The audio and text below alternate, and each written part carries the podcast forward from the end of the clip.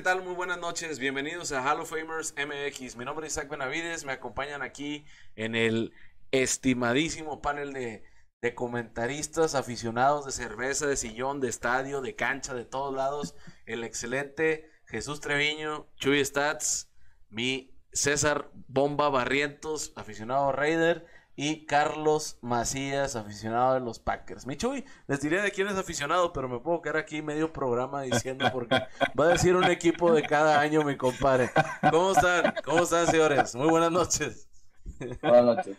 ¿Qué onda, mi Chuy? ¿Qué ha habido? ¿Cómo estás? Ya valió Wilson. ¿Qué tal? ¿Cómo andamos? Vaquero de corazón, lo pueden ver aquí en el casco que tengo atrás. Pero bueno, a su vez, admirador y apasionado del fútbol americano y por eso pues impulsamos a diferentes equipos. ¿verdad? Se vale, se vale. Uno como mexicano le puede ir a varios, hombre, no hay pedo, al cabo no vivimos allá, cabrón. Nomás que tú sí viviste en Dallas, eso no se lo sabe la gente, ¿verdad? No, viví en Boston. Ah, ah, no, pues ya está. ¿Para qué tienes allá los- a esos vaqueros ya los puedes ir ahuecando la ala. Por eso traigo la gorra y por eso traigo el- eh, uno de los tantos jerseys de Brady que tengo. No, no, mi Chuy. ¿Qué, qué necesidad de andar sufriendo con los vaqueros cuando tiene usted un equipo campeón ahí donde es su segundo hogar?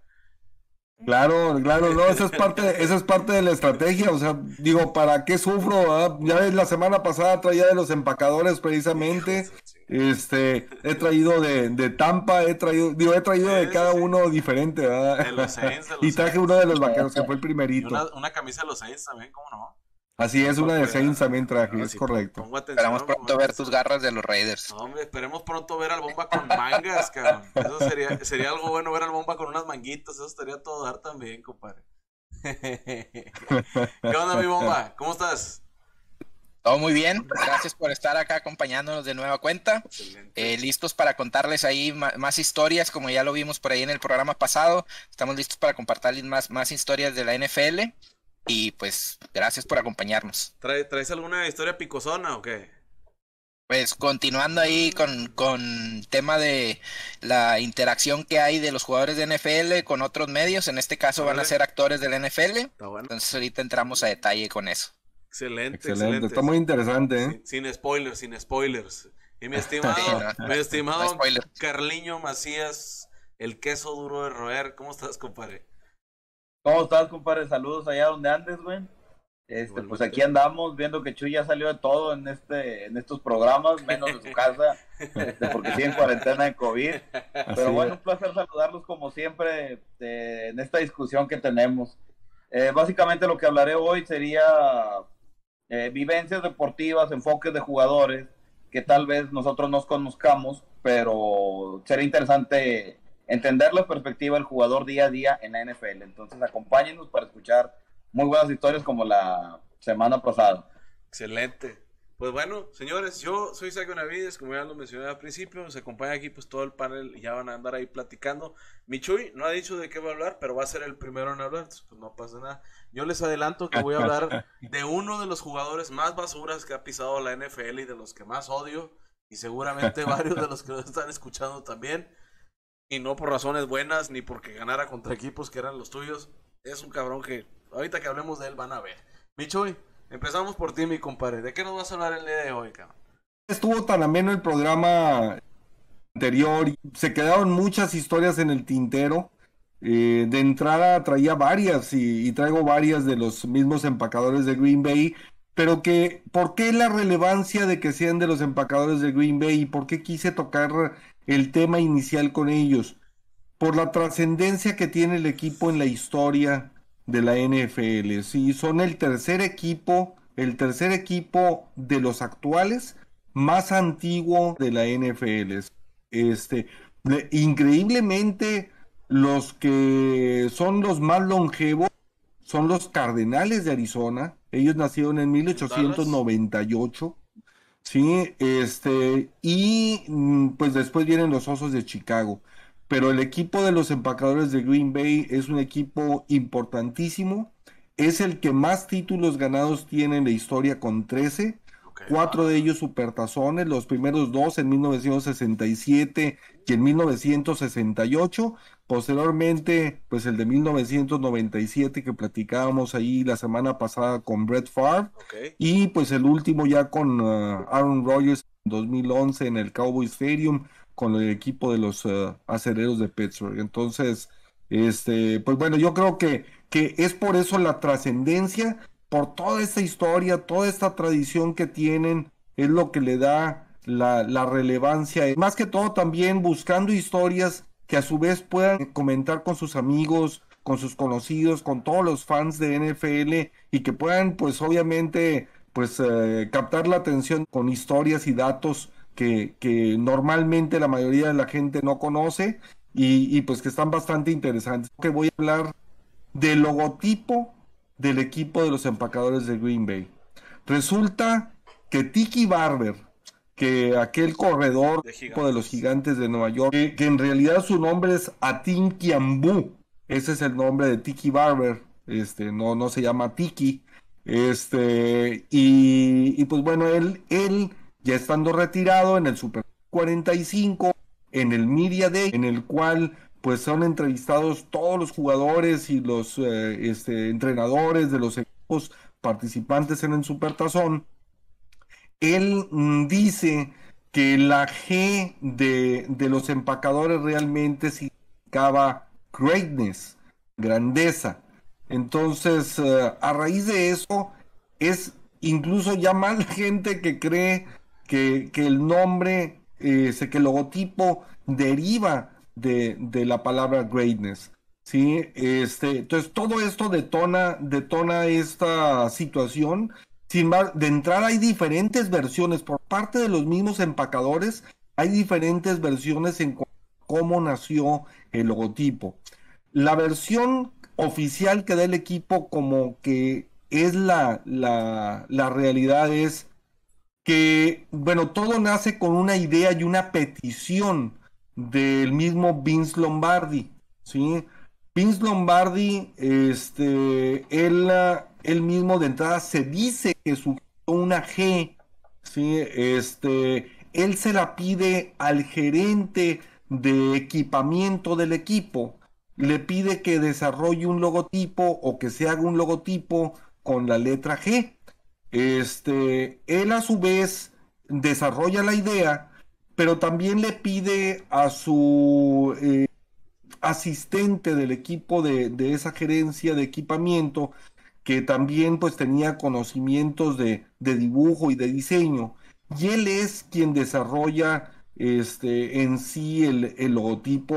Según lo que se dice, él fue el que hizo el diseño, incluso vamos a mostrar aquí este, dentro de nuestro programa, pues una imagen, una fotografía donde él viene este, dibujando el, el, bosquejo en teoría de algo similar a lo que hizo pues en aquellos años 60. Importante mencionar, por un lado, el nombre del gerente que fue el que tuvo la idea, es George Brasher, y el asistente, que fue el que lo diseñó, el que hizo el dibujo, se llama John Gordon. Si ellos son las dos personas atrás del desarrollo de este logotipo y de la, de la letra G, que cabe aclarar que todavía no les digo qué significa. Eso me lo voy a dejar para más adelante. Este, pero sí es importante mencionar que esta, este logotipo de entrada fue registrado obviamente como marca. Es un símbolo eh, referente del americano y de la, de la NFL. Muy importante mencionar, recordemos que el primer campeonato que disputa Vince Lombardi con los eh, empacadores de Green Bay lo jugaron en 1960, perdieron 17 a 13 con las Águilas de Filadelfia. También les estamos mostrando aquí una imagen donde el equipo de Green Bay no tenía logotipo en el casco. ¿sí? Ese primer campeonato que pierde con esas águilas de Filadelfia 17 por 13 no tiene logotipo en el casco. La letra G nace en 1961. Es cuando nace. Entonces ya habían perdido el primer campeonato con Party de entrada, pues también como cábala, este, porque a raíz de que empieza en 1961 ya lo que es el, el, uh, este, el uso de este logotipo, que cabe aclarar que el 5 de agosto de 1961, en el, en el juego interescuadras anual que tiene el equipo de los empacadores en la pretemporada, es allí donde sacaron por primera vez o utilizaron por primera vez este logotipo. Fue registrado como una marca, entonces ha habido otros equipos a través de la historia, como son, bueno, estos universitarios como Grambling State y como Georgia, ¿sí? que, que han tenido que pedir permiso al equipo de Green Bay para poder hacer uso del logotipo. Obviamente ellos le han hecho adecuaciones y le han hecho adaptaciones al logo para pues adaptarlo a sus colores, pero tuvieron que, recurrir al equipo de los empacadores a pedirles autorización. Esa es la que efectivamente la que nos muestra este Carlos Macías en su en su jersey. Sí, este, y pues bueno, ese es el, eh, ya ese es el del Salón de la Fama, que lugar interesantísimo, que incluso ahí mismo el, hay un mexicano en el, en el, Salón de la Fama, que obviamente es el, el coach Cayetano Garza, que en paz descanse, ahí está su nombre en el Salón de la Fama, este, me tocó visitarlo hace algunos años, y, pues bueno, es un lugar espectacular. Entonces, el, equipo de, Green Bay, como mencionaba, eh, Grambling y, el equipo de Georgia han tenido que acudir con, con Green Bay para pedir autorización del uso del logotipo, que cabe aclarar el de Georgia nace en 1964. Sí, eh, ahí es cuando, cuando nace tres años después, es que se acerca en ese entonces, este, por idea de Vince Dooley, que era el, el entrenador en jefe del equipo de, la Universidad de Georgia, eh, pues él tiene la idea de, esta G, pues obviamente porque es la inicial de la, de la universidad y también pues obviamente porque pues, por lo que empezaban ya a simbolizar Vince Lombardi y, los empacadores en cuanto a ser ganadores, el triunfo, sobre todo en ese momento de los de los 60 Este fue Joel Ives quien fue a pedirle permiso este, a los empacadores para el uso de, de, logo. Y pues bueno, ya lo demás es, es historia. Un, un, entrenador nuevo, asistente que había entrado al equipo de Georgia, él le pide a su esposa que era este, pues un artista comercial que desarrolle, que dibuje el, logo, y fue ella quien hizo, quien hizo el diseño. Entonces, esta, e, esta es a grosso modo, a final de cuentas, la G sí lo que dicen los empacadores es que sí es en nombre de la ciudad de Green Bay. Recordemos, es una ciudad que poco más de, de 100 mil habitantes, pequeñita, que forma parte, como lo mencionamos en el programa anterior, del, del estado de Wisconsin. Entonces, esa es la historia del, del logotipo. Creo que es bastante interesante. Este, y pues sí es mucha la gente que, que, cree que significa grandeza y que bueno, pues de la mano también va con los resultados que han tenido al ser los más ganadores en la historia de la NFL. Oye, fíjate que eso, eso que dices de los más ganadores, este, como quiera, hay unos trofeos que son de barro, o sea, los hicieron acá en el Bizantino y todavía los andan presumiendo. Yo iba a decir algo ahí, pero dije, bueno, vamos a dejar que hable Chuy antes de tirarle aquí tantillo al Macías y a los Packers, pero Ya, andar ahí cantando campeonatos de cuando eran cuatro equipos en la liga y jugaban ahí en el terreno de al lado, güey. Ya, Siento mucho tu odio. No, no, ya es, es, ya es como pena ajena, güey. Ya ni odio es, cabrón. Ah, hombre, por favor. No, no, no. Pues excelente, ahí está la historia de la G de Green Bay, que viene de parte de una persona llamada George y de otra apellidada Gordon. Ambos tenían que ver con la letra G. Es correcto. John Gordon fue el que, el que hizo ya el diseño propiamente, ¿verdad? Ah, y George Brashear fue el que, tuvo la idea creativa. Excelente. Bueno, pues ¿quién sigue? ¿Mi bomba, Charlie? ¿Quién se avienta o qué? Como la veas. Te veo, te veo desenfundado, tú, mi bomba. ¿Vienes o qué? estoy listo. Sí, sí, sí. Ya, ya no pues te voy, De una vez aviso que ya no te voy a quemar los actores, güey, que estuvieron ahí, güey. Perdón, güey. no voy a participar. No spoilers, no spoilers. Ya nada. Ándale, cabrón. Venga. Ah, no te apures, compadre. Todo sirve para complementar. Échale. Pues de lo que hablamos la, eh, la vez pasada, o el, el, programa anterior, pues era también una parte de la característica que, que tienen algunos jugadores, y pues es importante ir la carisma. Eh, y el tema de cómo jalan masas, ¿no? Entonces, en este sentido, pues voy a hablar un poquito de actores que estuvieron en la NFL o formaron parte de la NFL y me gustaría empezar con Terry Cruz. Él fue un actor de Brooklyn 99. Él fue un jugador o fue seleccionado por los Ángeles Rams, jugaba de ala defensiva.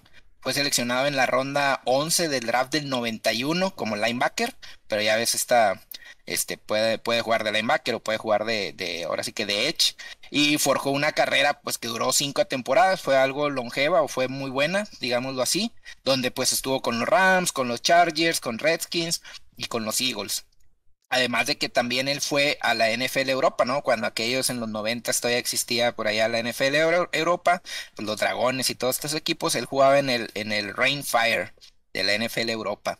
Él es un actor que pues también por ahí lo hemos visto en varias películas, es muy famoso. Eh, la verdad es que una característica pues también es que se sigue manteniendo al día, sigue súper, súper fuerte y demás. Y pues eso resalta cuando salen en todas las películas, ¿no? Por otro lado, eh, yo creo que uno de los jugadores, o si no es que el mejor corredor de todos los tiempos ha sido considerado así por eh, distintos medios, es Jim Brown. Jim Brown que jugó con los Browns por allá del, ahorita que Chuy hablaba de los 60, pues él jugó por nueve años del 57 al 65 y estuvo en varias, en varias películas, ¿no? Mars Attacks, eh, lo que es Small Soldiers y otro corredor que también pues a su vez estuvo participando en películas pero yo creo que ahorita o, o, en su momento fue también famoso por toda su historia en los medios y demás, pues es O.J. Simpson, ¿no? Oye, Simpson, que fue un jugador muy importante con casi 20 mil yardas terrestres, colocándose entonces como pues el segundo mejor corredor de todos los tiempos, detrás del que ya platiqué ahorita, Jim Brown. Ahora ocupa pues ya el lugar 17, ¿no? Pues digo, se va desplazando conforme va pasando el tiempo. Fue jugador más valioso en el 73, jugó seis Pro Bowls y pues llegó en el Salón de, de la Fama en el 85, que fue su primer año de elegibilidad.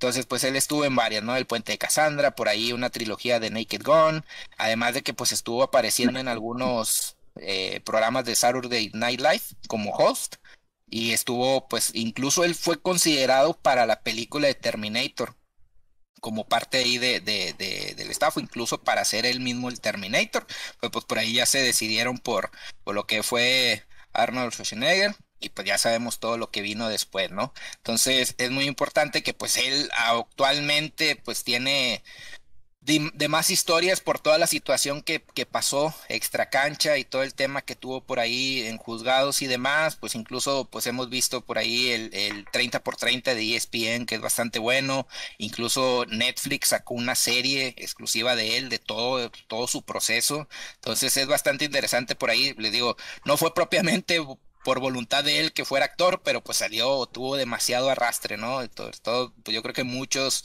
recordamos aquella persecución en su bronco, ¿no? Que, que claro. pues también fue algo, un evento histórico para efectos de, de lo que está alrededor de, de, la NFL. Y pues ahorita que decía Isaac acerca de, de, estos spoilers que se estaba aventando en el programa anterior, pues tenemos que hablar de Apollo Creed, ¿no? Apollo Creed que fue eh, pues ahí en las películas de Rocky, que actualmente, pues digo, ya, ya, ya, ya lo comentamos, fue jugador de los Raiders en su momento, por allá de la temporada del 70-71, y pues bueno, él se fue a retirar al fútbol americano en Canadá, no tuvo tan longeva carrera, sin embargo, pues bueno, es un actor bastante conocido y sobre todo por todo el rol que tuvo en el tema de las películas de Rocky. No sé si alguien quiere agregar algo ahí de algún tema en específico de Rocky o le sigo ahí con, con el otro que ahí a extender Justa, un poquito más por fíjate, todo el alrededor. Ahí está, justamente hablando de, de, Car de Carl Weathers, cuando él fue este para probarse para lo de Rocky, que, que, bueno, antes de eso y que quería ser actor y demás, él habló con, con uh, John Madden y, y, Al Davis. Y platicó con ellos y les dijo, ¿sabes qué, güey? Pues lo que pasa es que pues ya aquí listo, o sea, que yo voy a empezar a buscar una carrera, güey, en la actuación, etcétera, bla, bla, bla. Y, y lo que le dijeron ambos, o sea, fue de que lo que vayas a hacer, hazlo al 100, cabrón. O sea, de que métele fuerte y vas a ver, güey, que tú eres una persona que lo puede lograr, cabrón. Y la verdad es que era un monstruo, cabrón. O sea, la verdad estaba pinche físico anca su madre, güey. Y luego ya pues, sale de la NFL y puede meterle todavía más, güey, para la tele y la chingada para el cine, güey. Y, y él decía eso, de que cuando hablé con John Madden y, y, y a él me dijeron de que whatever you're gonna do, be great at it, así de que sea, el mejor y la chingada. Que bueno, a lo mejor su carrera de películas después de eso, pues no, no fue la mejor o en tele y lo demás, pero ahí sigue el cabrón y, y realmente fue un güey que tuvo un, un papel que todavía ahorita las películas que acaban de salir se llaman Creed, güey, porque el personaje fue tan, tan icónico y, y, y, lo que le pasa al personaje y lo que él logra hacer del personaje, puta, güey. O sea, se come al personaje de Rocky, la verdad, el personaje que te cae bien y el que trae todo el flow y el que sabe actuar, pues no, no es Stallone, es Carl Weathers, que era un actor también, pues novatote, cabrón. Entonces, eso muy, muy, muy, muy peculiar, güey.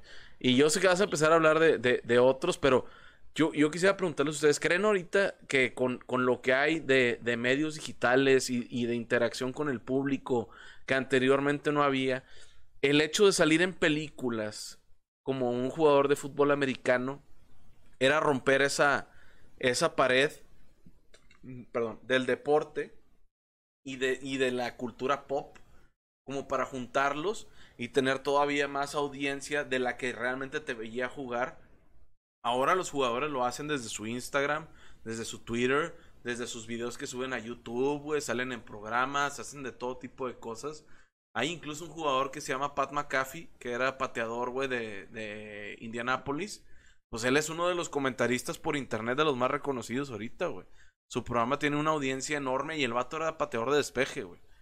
Entonces, esa, esa proyección, pues antes estaba nada más limitada a los que pudiesen salir en la tele o demás o en, películas que al final pues eran los top y pues ya nada más le seguían siendo más top. Ahorita ya se abrió como para que cualquiera que pueda tener cierto carisma en internet pueda pues tener participaciones o algo más dentro de pues de las películas, ¿no, güey? Hablaste de, de Brett Favre la vez pasada, ¿no? También, eh, Yo, yo eh, lo mencioné este, dentro de, de la plática que, que, de la historia que yo conté, pero, pero aquí también es importante, Isaac, destacar eh, O.J. Simpson. Fue realmente un jugador, un corredor fuera de serie. O sea, logró las 2003 yardas este, en 1973. Me recuerdo que, que, fue en el último partido con los Jets de Nueva York que, que logró más de 200 yardas, si no, si no mal recuerdo y que pues logra esa marca de las 2003 yardas con 14 partidos, ¿sí? Este, entonces marca que prevaleció por muchísimas, o sea, por varias décadas, ¿sí? Ante un equipo de Búfalo donde nada más él brillaba y en algún tiempo también Joe Ferguson, que era el mariscal de campo, pero el equipo era un equipo perdedor este, fundado también en los 60. Entonces, este, yo, yo creo que, y, la trascendencia que logró en su momento, con un, parteaguas también de la comedia con Naked Gun, o sea, fue una película que en su momento, junto con Dónde está el piloto y todas estas, marcaron una, como que una época, así, este, donde era constante chistes, o sea, en una hora y media, dos horas que duraba la pues yo no sé, a lo mejor veías 80 chistes, ¿verdad? algo, entonces era uno tras otro, este, uno tras otro impresionante, entonces realmente incluso en la persecución que, que, platicaba César en su, en su bronco, pues también ahí logró un rating impresionante, porque hay que ubicarnos para la época. Empezaban los uh, helicópteros que seguían este, las noticias, etcétera, etcétera. Entonces, pues fue, no recuerdo cuánto tiempo, pero fue larguísima la persecución y, entonces fue, fue enorme en, la televisión, fue enorme en el emparrillado, fue enorme como colegial y, fue este, también muy trascendente en, en el tema de las ah, películas. Entonces, digo, un superestrella, igual que Jim Brown en su momento que, mencionó César y, y, pues bueno, qué decir eh, este, de este hombre de Carl Weathers que, que, obviamente él sí estuvo nada más principios de la temporada, si no mal recuerdo, con los Raiders. Claro. Y fíjate, por ejemplo, ahorita tienes jugadores como Garner Minshew, que no era la gran cosa, realmente se le fue pues medianamente bien en su temporada, pero era un tipo con carisma y pues mis redes sociales y demás, y agarró su personaje y logró campañas con Bot Light y la madre. De todos lados hablaban de él, güey. La gente en internet, güey, haciendo memes de él, güey. El cabello, el bigote y la madre. Y, el estilo redneck así, güey, sureño y todo. Y es un tipo mediano en la NFL. De un equipo, pues lamentable, cabrón. O sea, realmente no lograron mucho, güey. Y el vato se convirtió como quiera en estrella porque todo lo que realizó ya con los medios que son gratis para utilizar, güey, pues lo, logró. Y ahora sí tienen esa plataforma. Pero bueno, no quiero quitarle más tiempo a mi César. Y hay, hay un poquito comentando lo que tú dices y redondeando el tema. Eh, las redes sociales eh, influyen mucho en el jugador, pero desde hace varios años ya se está gestando y estamos hablando ahí de los 2000, que cada jugador es su propia marca, ¿no? Ya no simplemente tú vas a ganar lo que te dé el equipo, este, tú tienes que buscar el sponsorship. Si tú buscas los sponsors, vas a tener más ingresos. Entonces, cada jugador se intenta vender de diferente manera. Hoy con las redes sociales se exponencia y se vende más. Correcto. Intenta ser más agradable, intenta convivir más este, aquí en el vestidor, tomando, este, tomando Gatorade o haciendo promocionales pero paulatinamente ir ganando más ingresos. Saben que su carrera, como lo hablamos anteriormente, es mucho más corta. Entonces, ahora lo que, lo que en los tiempos que no están dentro del emparrillado, los gastan en redes sociales. ¿Por qué? Porque les da más dinero, les da una segunda carrera, o tal vez, no sé, muchos, muchos de los que se retiran y, y hacen comercialización de su marca, terminan siendo invitados en programas terminan siendo locutores o narradores de los mismos juegos de los equipos a los que pertenecieron. Esto, la importancia del marketing de ellos es que ya lo hacen individualmente, no como una figura que trae un uniforme. Esto nace ya realmente como concepto firme en la NBA. Y viene, viene de Michael Jordan, que fue el que exponenció de una forma increíble su marca, su nombre, todo, que sigue existiendo. Tanto que hay gente en la NFL que utiliza equipamiento de Mike de Jordan.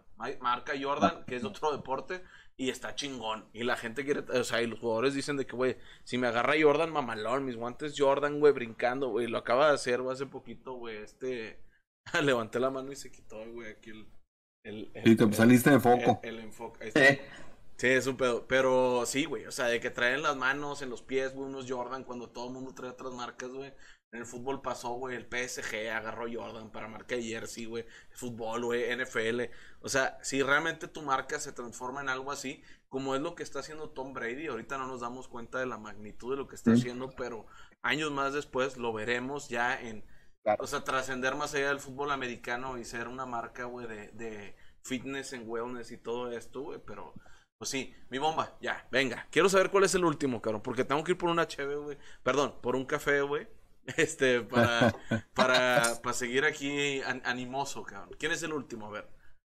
Sí, pues bueno, complementando lo que decía ahorita también Macías y lo que todos comentamos, pues también ahorita eh, eh, cuando es pretemporada o que están off-season, eh, los jugadores los ves en sus redes sociales y ya están sacando videos de rap y todo demás participaciones que buscan eso, ¿no? Seguir eh, atrayendo atención y que les pueda ayudarse a comercializar, a venderse de, alguna manera con, con, todo lo que son los patrocinadores y demás.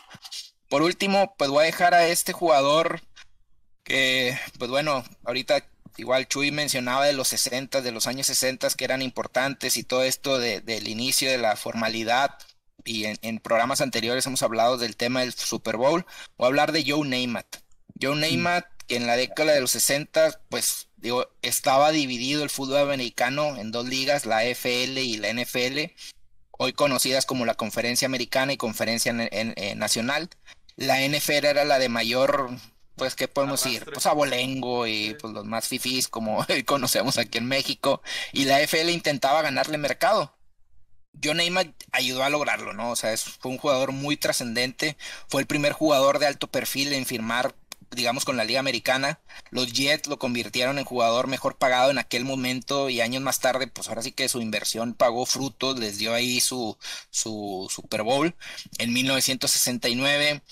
Eh, las ligas estaban convencidas de que debían separarse, pues el nivel de la NFL se presumía pues que era mayor eh, en ese entonces. Entonces en aquel Super Bowl de Colts contra Jets, la derrota propiamente de los Jets era como que pues, lo que todo el mundo esperaba, ¿no? Por, por esta superioridad que les comento de la NFL. Sin embargo, Neymar predijo una victoria de los neoyorquinos y la cumplió y pues preservó la historia del Super Bowl que pues hoy eh, tanto esperamos cada año, ¿no? Además pues su, su, ahora sí que todo esto fue su historia dentro del emparrillado, pero ya fuera de, del emparrillado fue de los primeros jugadores en aprovechar todas esas luces que, que generaba lo que es Nueva York, la gran manzana, para darle glamour al juego y además de que pues tenía un estatus de superestrella y pues al ser mariscal de campo entonces entendió esta parte del entretenimiento que tiene que, que tiene el fútbol y pues actuó en algunas películas por ahí de los en los setentas y en un sinfín de comerciales, ¿no? Yo creo que pues es un jugador histórico que a lo mejor no muchos hablamos de él o no lo, lo, mencionamos o traemos en la mente, sin embargo, para esas épocas, la verdad es que sí fue muy trascendental todo lo que él hizo. Yo dejaba a este jugador como último por esto que les comento, sin embargo, pues también me gustaría hablar, pues ahora sí que de ciertos roles que han tenido otros jugadores en la NFL y pues a lo mejor poquitos roles en, en lo que son las películas, ya igual el, el programa pasado platicamos de, de The Rock, que pues él jugó con Miami, pues ya además pues ha hecho demasiadas películas, pues también lo mencionamos en el tema de los luchadores de la WWE.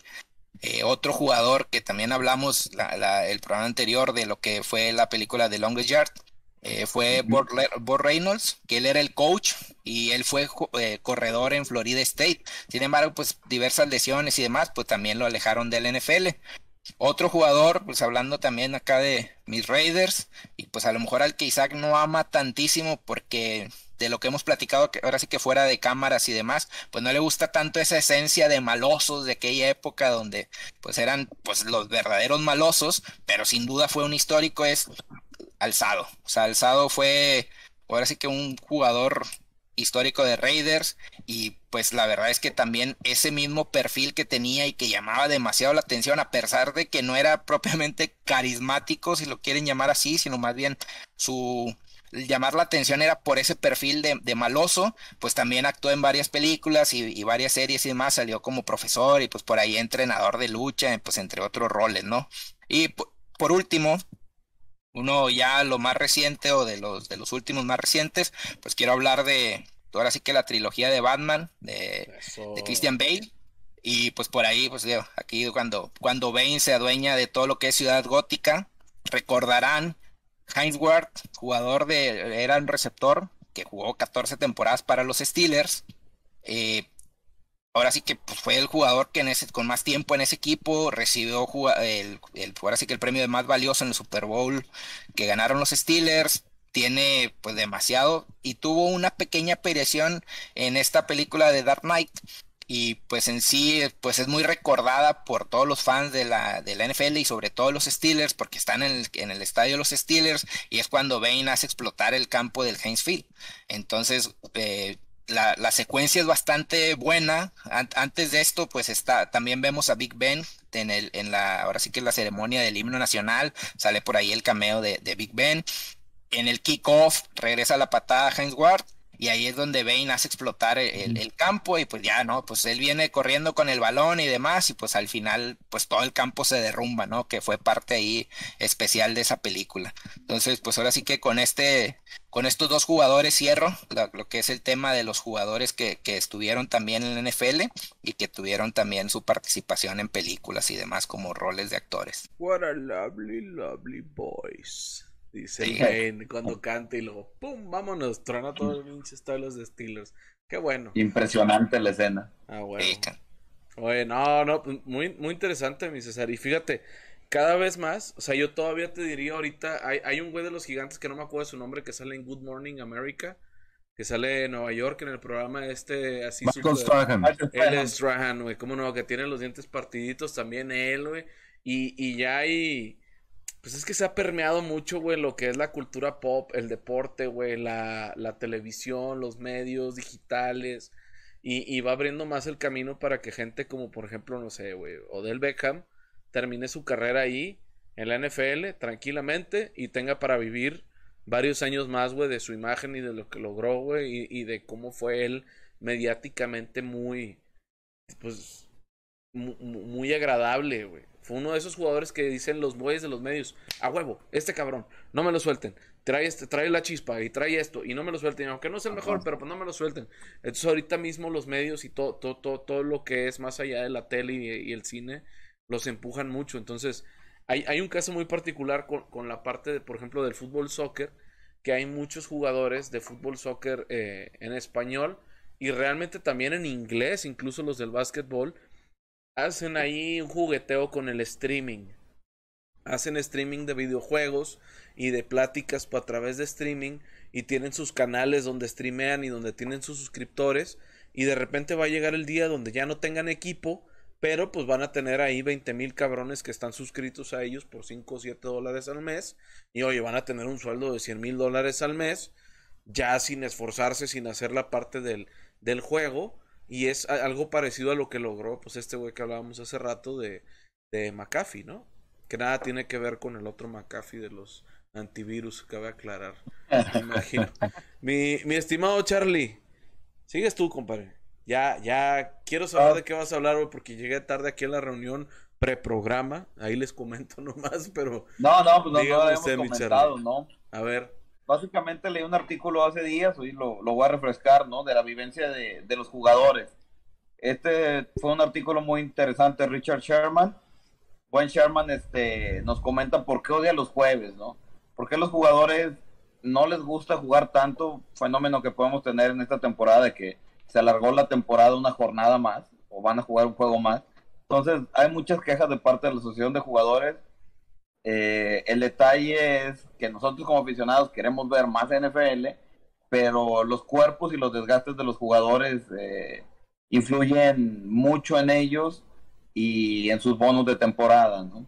Por ejemplo, Richard Sherman te cuenta que para él un domingo es, este, es el día de batalla, ¿no? Es por lo que viven, por lo que entrenan, por esas repeticiones que vemos de, en el gimnasio de pesas que están impresionantes. Eh, obviamente se desgastan mucho en el juego, existen torceduras, raspaduras, sangre, eh, pero todo eso eh, ellos lo viven intensamente, que es el espectáculo que nos dan.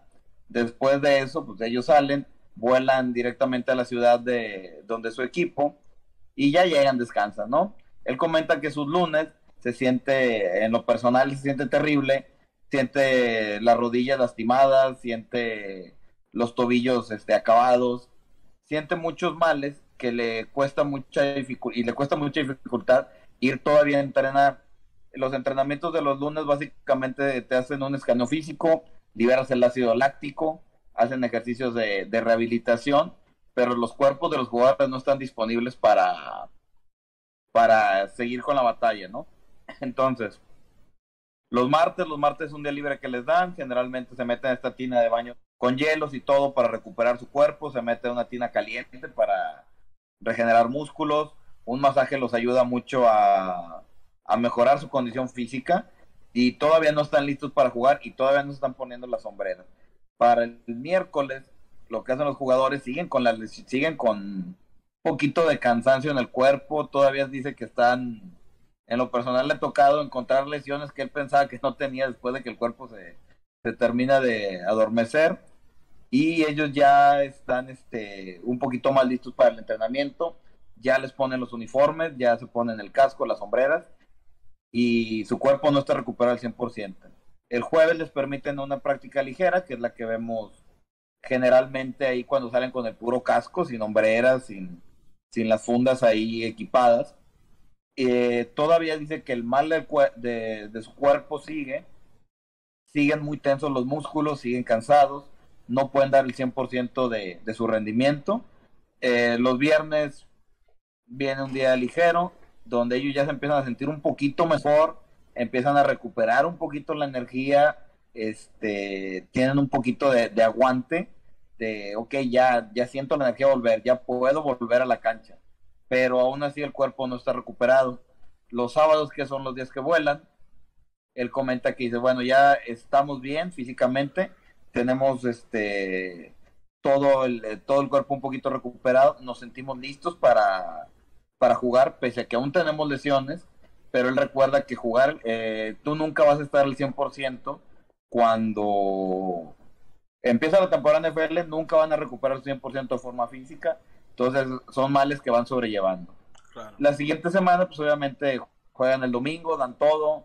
Eh, obviamente el lunes viene la recuperación física, no se pueden levantar, están todos adolecidos. Y el martes, que era su día libre de recuperación, de masaje, de, de tinas, eso lo están corriendo entre lunes y entre lunes y martes se están juntando para el lunes. Ya están entrenando con hombreras, ya están entrenando con casco, ya están eh, haciendo lo que hacían los miércoles. Su cuerpo no está físicamente disponible, siguen con, lo, con la ruptura, o siguen con las lesiones o los, las molestias musculares que representan.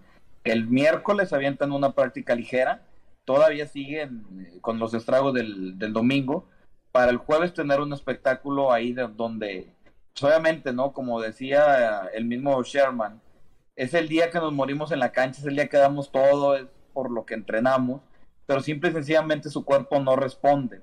Él critica mucho en esta instancia cómo, los, cómo la, la calendarización de ese entonces, de los jueves, desgasta a los jugadores, desgasta el espectáculo. Mi bomba, que es un experto en el fantasy, y pues ustedes también que no han jugado con nosotros, generalmente los juegos de los, de los jueves son de muchos puntos. ¿Por qué? Porque las defensivas están muy desgastadas de todos los impactos que han sufrido. Entonces, eh, el detalle este creo que viene un poquito el día a día. Es un artículo interesante que leí en donde tú ves el desgaste y lo que la NFL expone a los cuerpos de los jugadores para darnos el espectáculo. Actualmente creo que César comentó en un programa que ya se están cambiando de los buys o se está alternando para que el jueves haya un poquito más calidad del espectáculo. no sé si quieren hacer una punta de eso. que... Justamente es correcto. Ya están tratando de poner el bye antes del jueves. O sea, para que tú tengas semana y media de recuperación para el jueves y luego después, pues no juegas el domingo, porque ya jugaste el jueves, y juegas el otro domingo. Entonces te queda toda madre, pues ahora sí ya descansas 12 días y juegas en jueves, y luego ya después descansas 8 o 9 días y juegas en domingo.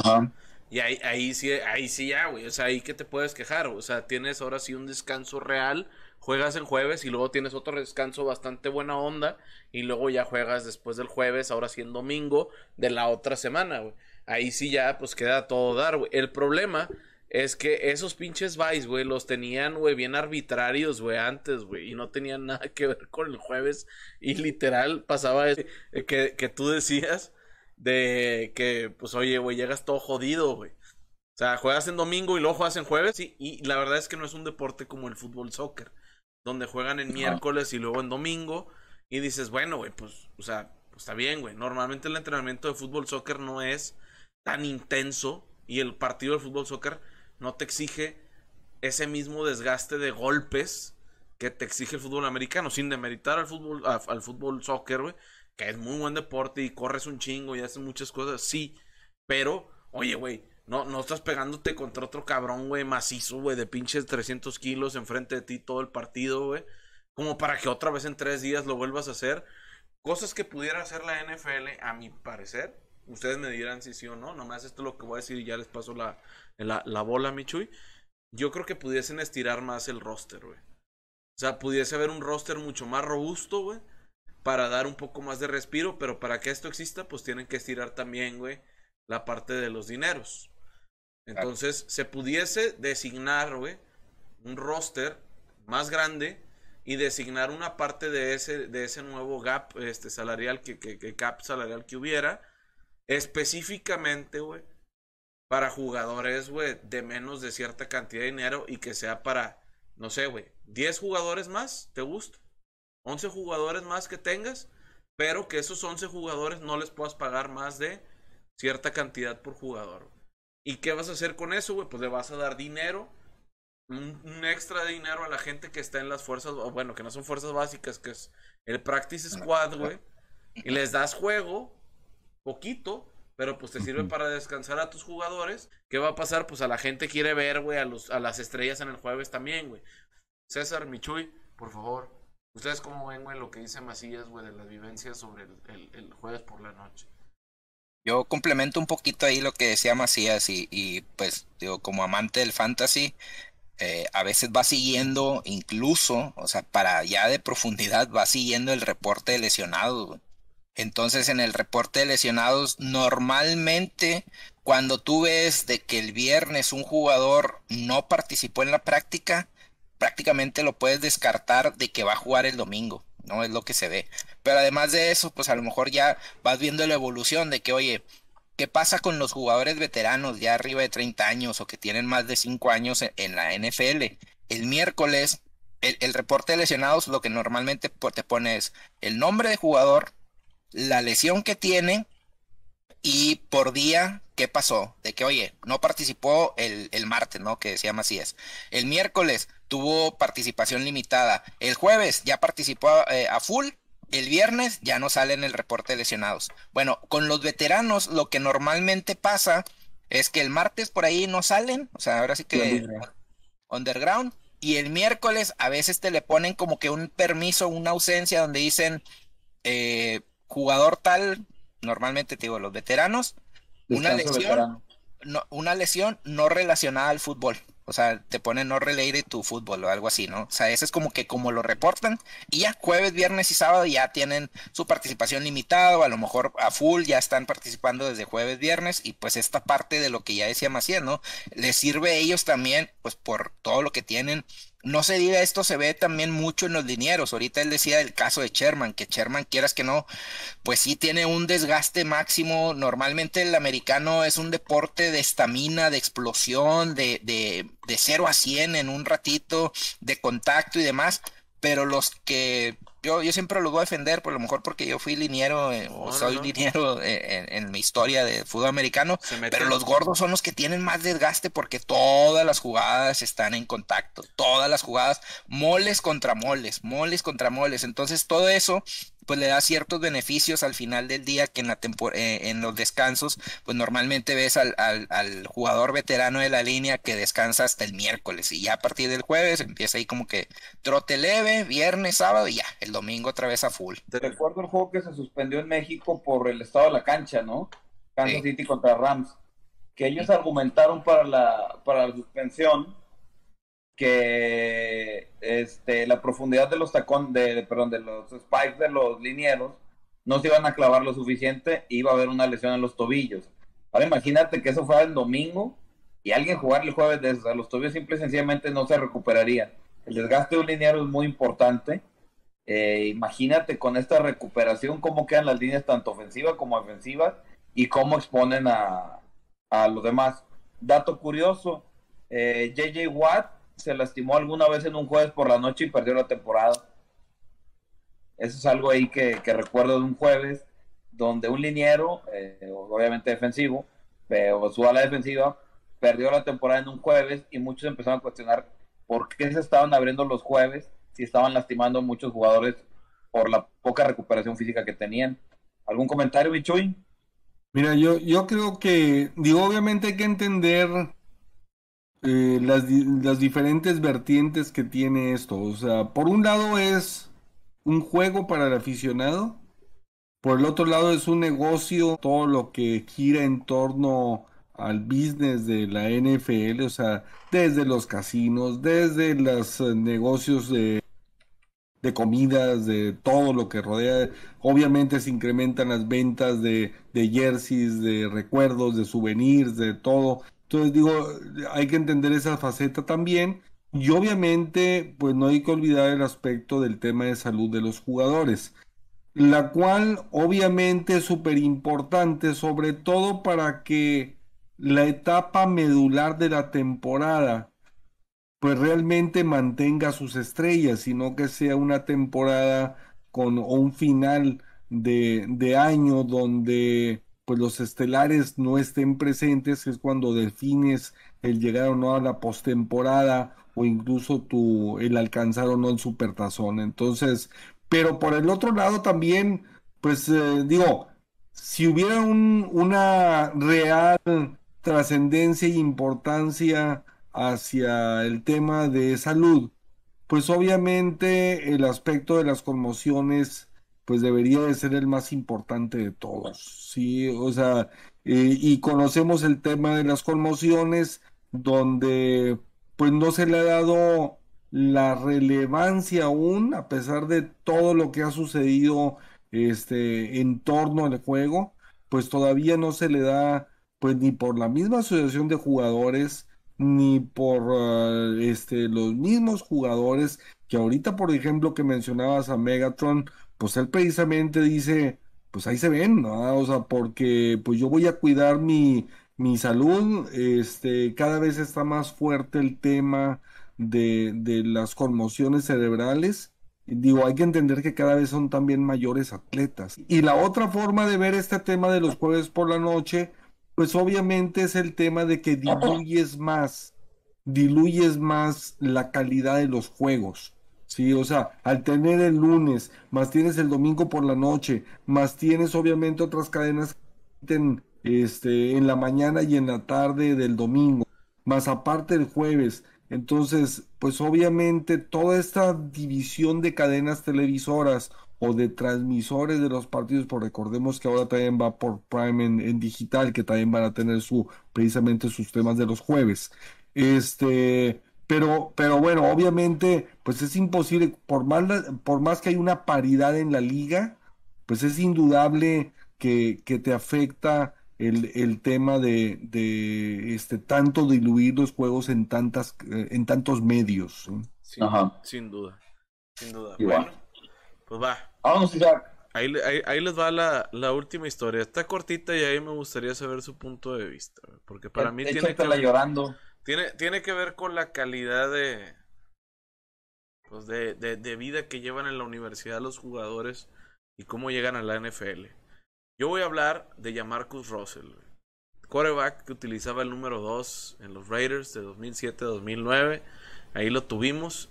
Era un cabrón que medía 1.98 pesaba 120 kilos casi, 119 pesaba, y era ágil, sabía pasar en la bolsa, era, digamos, el, el genotipo de lo que estaban buscando los equipos cuando vieron lo que podía hacer Michael Vick y que podían hacer corebacks, este, de, de, digamos, como de la nueva escuela, que ahora son mucho más comunes, pero que en ese entonces era como todavía una novedad.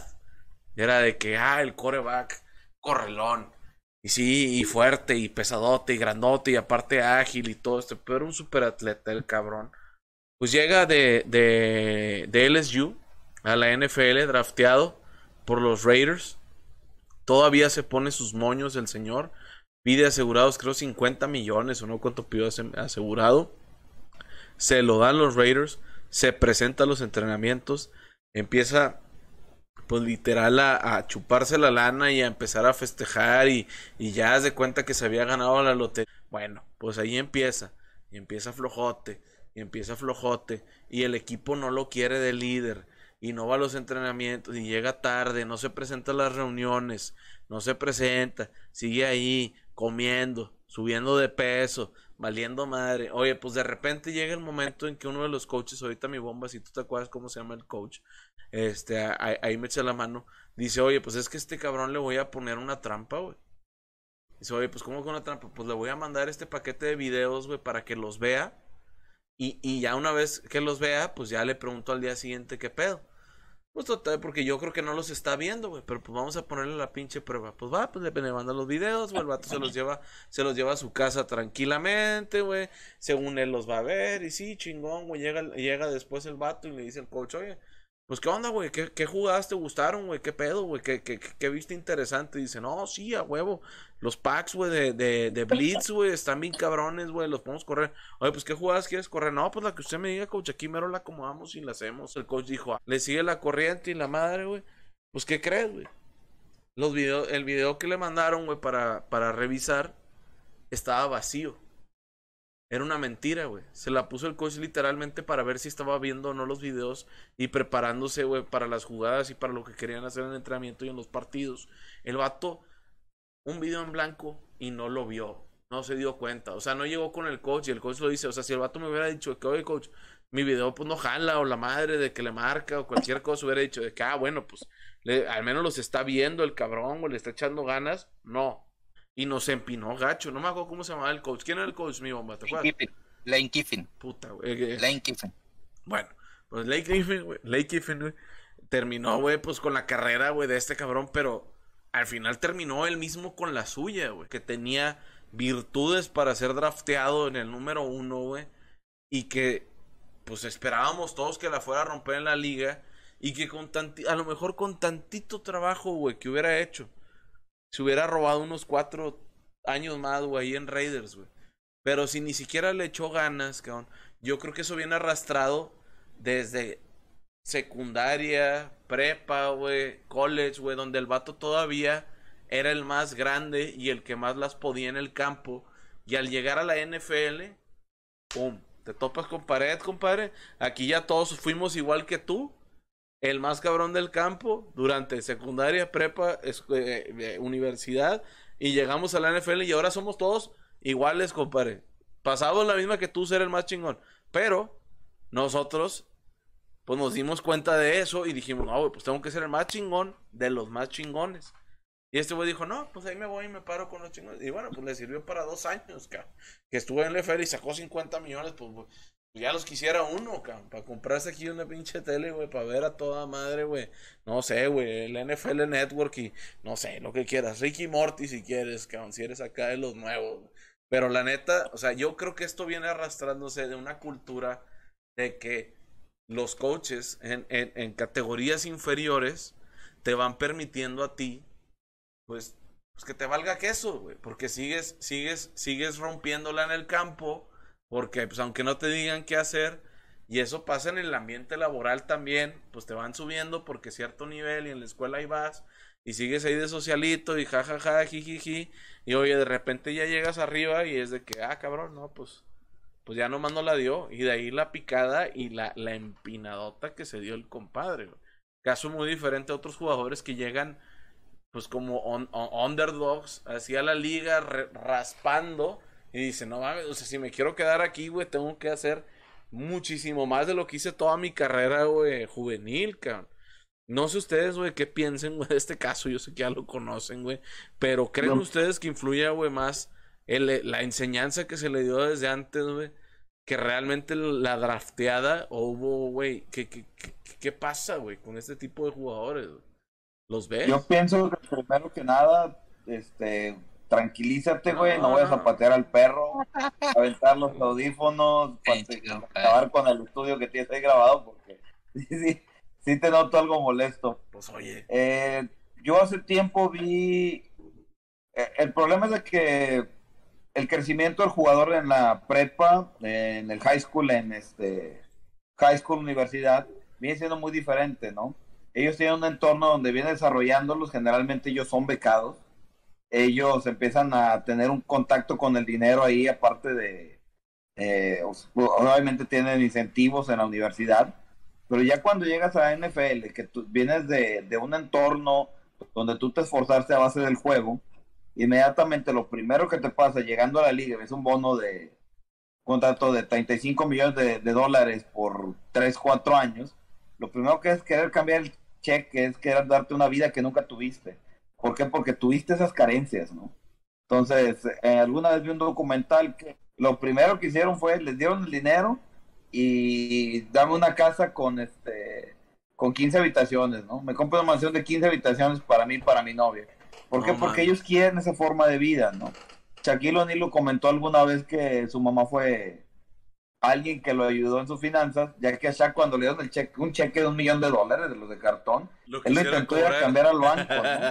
sí. Entonces, creo que creo que el ver el dinero, salir de ese entorno, sentir que ya terminaron las obligaciones de estudiar, de que ya no van a estar becados, de que ya les cayó el dinero que por el que realmente se esforzaron, es lo que realmente le cuesta a muchos jugadores, ¿no? Sí, no, sé Qué, qué datos ahí tengan. No, no, no, no, no, sin duda, sin duda. Hay jugadores que se van a la bancarrota, güey, después de haber participado en su liga. Está el caso que no es en la NFL, pero sonadísimo, güey. Este, Allen Iverson, güey. Allen Iverson, güey, que estaba peleándose con Kobe Bryant, güey, a, a, ver quién era el mejor de la liga, güey, y tenía su propia marca de ropa y todo el pedo. Se acabó la lana se acabó la lana en corto después de que se o sea, de que terminó su carrera, güey, siguió pagándoles la peda a todos sus vividores amigos y, y a sus familiares y a todo mundo, güey. Pero pues dejó de llegar el, el, dinerito al, al, pues al cochinito, cabrón. es que, es, que es base de la, de la, del crecimiento, ¿no? Van, ven el dinero y ven lo que no tuvieron, entonces lo intentan gastar. A muchos les pasa, muchos tienen la disciplina financiera, entonces, este, pues por ahí a algunos les pega, a unos no. Este, ahí no sé, los compañeros.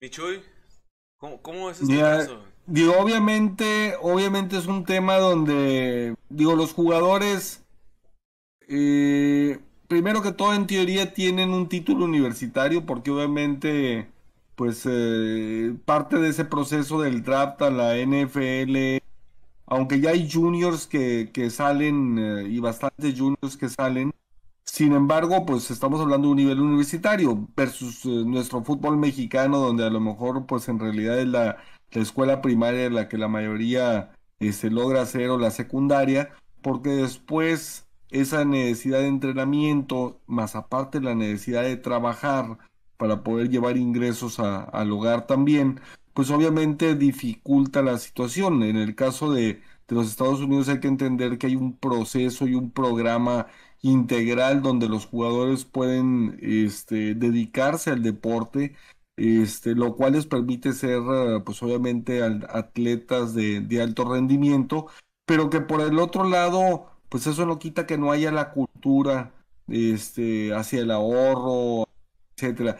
Y, y la verdad es que también solemos ver 50 personas alrededor, o sea, entre familiares, porque cuando menos cargas con los papás, los hermanos, los cuñados, cuñadas, etcétera, pues ahí vas cargando con todo ese grupo que de entrada, por ser de barrios bajos, este, y haber a lo mejor una menos eh, educación o cultura hacia la familia más pequeña, pues también son familias numerosas. Entonces, pues cuando estamos hablando de, de una familia numerosa, más aparte tienes que tener tu agente, tu contador, tu, o sea, ahorita que mencionaba este Isaac que es una marca Tom Brady, pues bueno, el TV12 pues tiene que tener el pelado del acondicionamiento físico y el de la alimentación y el y entonces pues obviamente todo eso te hace tienes que tener tu contador tienes que o sea entonces obviamente eso te hace que tu grupo sea bastante numeroso y pues todo el mundo quiere ver que hagan Daya entonces eh, digo obviamente no es sencillo es una combinación de cosas y, aparte si como mencionábamos ahorita, las mismas redes sociales, las mismas prepararte para el futuro, entonces te va rodeando de mucha gente del de, o sea, del entretenimiento, de, de todo. ¿ah? Entonces, pues eh, el círculo se convierte en bastante grande y como dicen, gana más y gastas más. Pues tienes que tener ropa para tales eventos, ropa para tales compromisos, ropa para tales otras cosas y así te vas este, en todo. Entonces, pues obviamente el, el aspecto económico este, y el aspecto cultural pues hace que distraiga a los jugadores. Y, y en el caso ese, Russell estaba en Oakland, que pues eh, es una ciudad bastante eh, complicada, así, este, económicamente hablando. Y, y, pues eh, obviamente con muchas complicaciones en el aspecto este pues social, ¿sí? Entonces, pues obviamente el entorno también te ayudaba y ya después vimos incluso cómo aumentó de peso tan estrepitosamente, que lo cual pues también te habla cuando siendo un atleta ya has tenido un entrenamiento desde niño y tienes esas tendencias aumentar o bajar de peso tan, tan pesadas, pues obviamente te habla de un desorden en su vida. Eh, este, no es, eh, no es que lleves una una disciplina, a pesar de ser un deportista, de que lleves una disciplina este, férrea, o sea, esas subidas y bajadas pues no son normales, sobre todo cuando te dedicas a eso. Obviamente estoy hablando de él como mariscal de campo, porque un liniero o alguien que es de mucho mayor tonelaje, pues obviamente pues va de la mano el mantenerte atléticamente, pero un peso menor. Claro. No necesariamente porque tenga mayor peso significa en cuidarse. Que de, hecho los, son atletas. Los linieros cuando salen, o sea, se ponen mamadísimos, güey, y cortan toda la grasa y todo el pedo porque ya no tienen que andar aguantando, güey, todo, todo, toda esa carga, güey. Para complementar ahí, Eh, de hecho, en ese draft, e incluso ahorita para ese tema, pues Joe Thomas fue uno de esos linieros que terminando su carrera, pues ya se super aplicó. Y ahorita también está mamadísimo y súper flaco y todo, y pues ya, es otro completamente. Sin embargo, el caso de Russell eh, en ese año, pues también es, oye, todos los especialistas lo daban como el pick número uno. E, esa es una realidad también y que hoy en día cada año, cada draft, o sea, los especialistas son los que están alardeando y diciendo y demás y que este es el mero bueno. Pero cuando el jugador no da, mira, calladitos, ni uno dice nada y el otro año vuelven a tener y salir con toda la seguridad del mundo a decir, yo sé que este es el mero bueno y la selección que están haciendo está mal y demás.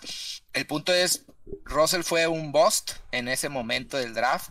Incluso en algún momento como Raider, pues ahí me puse a ver historia, eh, digamos que la historia del draft desde 2005, o sea, Raiders en 2005 tuvo la oportunidad de seleccionar a, a Aaron Rodgers y no, no lo agarramos porque teníamos a nuestro super Kerry Collins. Entonces fue eso. En 2007 fue lo mismo. O imagínate, en 2005 agarras a Rodgers, ya no necesitas coreback en 2007. En 2007, después de Russell se fue este Megatron. Y después de Megatron se fue Joe Thomas, del que ahorita platicaba. Entonces es, o sea, pero son muchas cosas que al final del día, si te vas a esos años, la verdad es que los especialistas decían, no, es que Russell es el coreback. Pero aquí viene todo el entorno que ahorita decía Chuy, oye, pues el entorno, las amistades que tienes, las malas influencias que estás jalando desde tu infancia, oye, pues son tus amigos de toda la vida, pero al final del día, pues si vienes desde abajo, es muy difícil despegarte de eso y pues para eso necesitas todo un equipo que de verdad te ayude a alejarte de ese tipo de malas influencias y pues enfocarte en lo tuyo, ¿no? De, oye, pues dale una carrera súper larga, lo más que puedas llegar. Entonces sí, definitivo Russell fue un bust. Fue una historia muy triste para todos los Raiders, nosotros los Raiders, y, pues fue pues parte de esa historia, ¿no? Que pues en su momento también, pues eso de los videos lo sacó un liniero, incluso no fue un Raider el que lo sacó, fue un liniero de gigantes, David Dale, o algo así se llamaba la persona que sacó esa historia de, de, ese, de ese tema de los videos, que pues fue lo que al final del día exhibió de más a Russell, donde decía, sabes que pues este dato no le interesa el fútbol americano, no le interesa la carrera, y pues por eso su carrera fue de tres años, o sea, tres años, mm, muy pocos números o muy pobres números de cuatro mil yardas, X número de 20 touchdowns o algo así y un chorro de intercepciones, eso sí me acuerdo. Qué bueno, imagínate, tres, imagínate, imagínate tres años, 50 millones de dólares, ¿tú te la avientas o no, Macías? ¿La firmas o no? Es interesante que esta conversación me llevó a una conclusión. No sé si sepan la historia del Rolls Royce de Johnny Mansell. Ah, no, güey. Pero también, pues hay una película que se llama Draft Day que hicieron literal para que no draftearan a Johnny Manciel, güey. Y lo el draftearon. Problema de, el problema de él surge literalmente de que él viene de una familia adinerada, ¿no? Sí, petrolera, Entonces, el, el, el, papá le lanza un reto. Este, ganas el Heisman y eres la primera selección colegial, te compra un Rolls Royce. Entonces, él cuando llega a su contrato en NFL con los Cafés de Cleveland que tiene muchas historias de que un día se fue a Las Vegas el viernes, desapareció el sábado y llegó a las escasas horas antes, bueno, unas dos, tres horas antes de iniciar el juego y no lo permitieron ingresar, es porque él ya estaba satisfecho con ese, a lo mejor hablamos de una teoría de este, pirámide de Maslow de necesidades, él ya tenía todo lo que quería, ¿no? Le ganó la apuesta al papá, fue primera selección, le dieron el carro que él quería y ya lo que hizo le, le importó un bledo. Otra cosa es lo que dice bien Chuy, el entorno, ¿no? Este, hablaba un jugador que cuando él llegó al vestidor, veía a otros jugadores que tenían más tiempo en el vestidor y veía que cuando él salía tenía un crew de 20 personas ahí, que todos con unos trajes muy buenos, que todos iban saliendo en fila, pero el jugador se sentía arropado. Entonces él tenía cinco.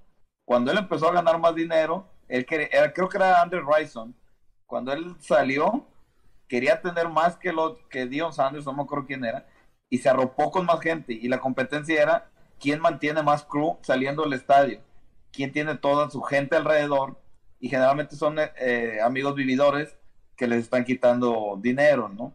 También los atuendos, cosas por el estilo, hay mucha mala planeación financiera, pese a que vayan de una universidad, pero es cómo ellos van creciendo e intentan, y tienen el recurso que a lo mejor ellos no tenían y cubren, intentan cubrir las carencias inmediatamente, ¿no? Pues fíjate, por ejemplo, Christian McCaffrey, güey, que es de familia así de dinero fuerte también, güey. Pues no mames, güey. CMC, güey. O sea, el vato corredor de la liga, güey. O sea, todavía ahorita, volviendo al tema del fantasy, güey, de los más interesantes para ver porque el vato la rompe en todo lo que hace, güey. Y no debería porque su físico y, y, lo que él es, pues no está puesto para eso, pero ha luchado contra eso y, y pues viene de familia de lana, güey. O sea, tampoco es la excusa venir de lana o no venir de lana. Al final yo creo que es un tema, güey, de educación. Un buen coach. Uno. Que te topes en tu vida, güey. En Peewee, en Bantam, en college, en lo que quieras. Pero uno, cabrón. Que te meta bien la idea y te encamine, güey. Te diga bien cómo está el pedo. Te puede cambiar, güey, la carrera, güey, la vida, güey. Todo, güey. Todo, cabrón. Y realmente ellos, pues yo creo que, carecieron, güey, de pues a lo mejor de esa guía, güey, paterna, güey, que a lo mejor les faltó, güey, o, de ese ejemplo a seguir, güey. Que si él se hubiera puesto, güey, a ver a Dion Sanders, este cabrón que mencionas, güey, pero ver lo que él hacía y por qué tenía esto y lo demás, güey, y hubiera querido hacer eso, en vez de nada más querer, güey, lo de tener más crew al salir del estadio, güey, pues seguramente le hubiera ido mucho mejor, güey. Y no hubiera tenido tanta gente ahí, güey, arrastrada, güey, viendo ahí lo que él hacía. Señores, pues excelente. El día de hoy platicamos de cuatro temas que son bastante diversos entre ellos. Cabe mencionar, Michuy sacó el tema de la G de Green Bay. Anda vestido de los Patriots, le va a los, a, los vaqueros, pero pues sí, como él lo mencionó al principio, Green Bay, uno de los equipos con más historia de la NFL y de los que más aficionados tienen, pues siempre nos preguntamos de qué hoy la G, ah, pues de Green Bay.